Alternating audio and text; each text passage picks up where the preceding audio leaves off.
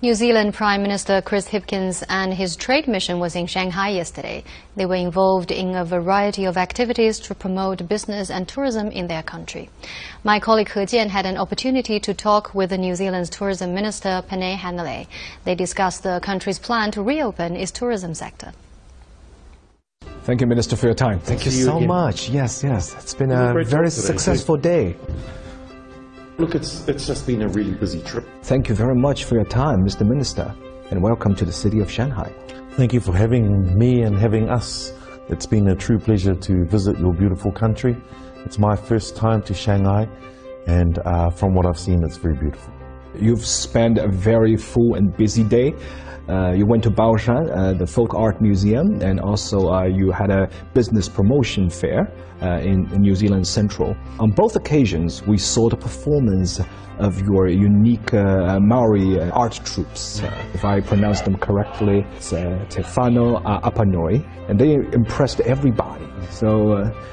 Have you uh, got some feedback from your Chinese uh, customers? I mean, Chinese potential travelers. How how did they like this way of promotion? First, can I note uh, a special thanks to your people. The way you have cared for Te Waharoa, the carved entranceway, uh, really as a Maori and as a visiting group from New Zealand, truly is special to see that you care for a treasure from our land. And what you saw today with Te Kapa Haka group, Te Whānau a Apanui, uh, was an expression of culture which is unique to New Zealand.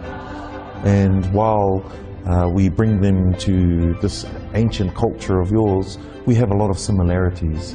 And I think when uh, the group performs, it connects with Chinese people, it connects with Chinese values, and it also puts on a great show. Your main task uh, for your visit here in, in China, especially this time in Shanghai, is to promote your tourism. And China being the second largest overseas travel market for your country, it's extremely important. And how important is it now after the three years uh, pandemic?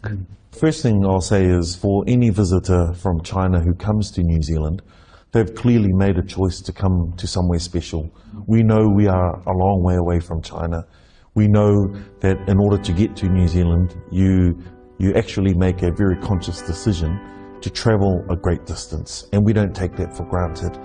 We know too, though, that those visitors are important to our economy to make sure that we can get uh, tourism back up on its feet and contributing significantly to our economy is a clear driver for this trip, but also a clear priority for this government.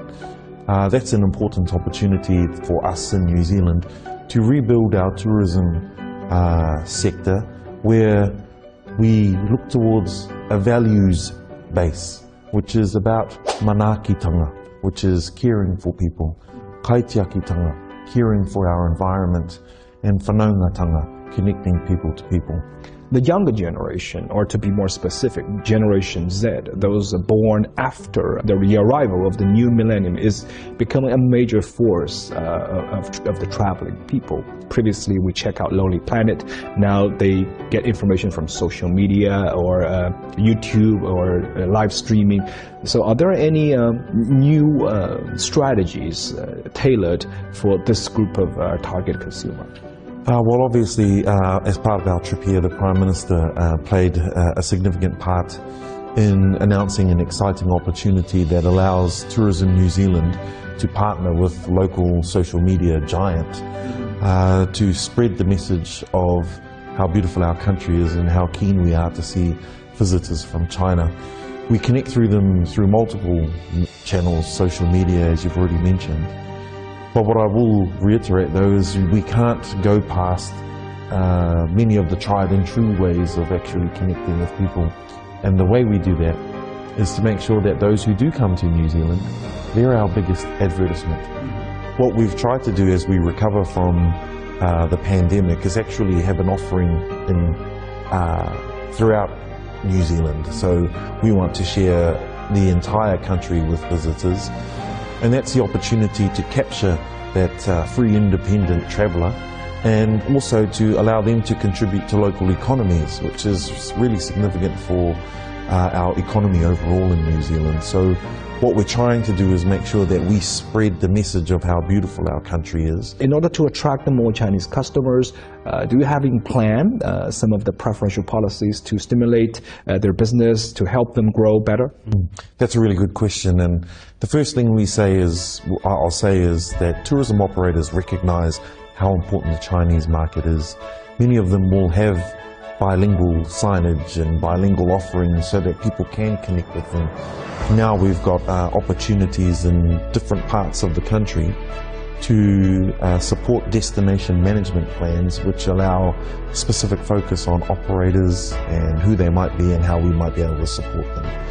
Is a huge step from where we were 10 years ago. By the end of the year, we expect our visitor numbers from China uh, to increase significantly, uh, anywhere from 700,000 to 850,000 visitors by the end of this year. But we won't stop there. Uh, we want to make sure that we can share our offering with as many people as possible. And we expect that next year those numbers will increase significantly. But can I reiterate a very important point? Uh, we are trying to promote regenerative tourism where visitors who come to New Zealand actually leave more than they take. And that's, that's identifying that we want to be a low emissions offering. We want to make sure that people look after and respect our environment in order to keep it uh, in pristine condition for our kids and our grandkids. Thank you, Mr. Minister, for sharing your insights with us. No, thank you very much, and uh, I look forward to seeing you when you come to visit us in New Zealand.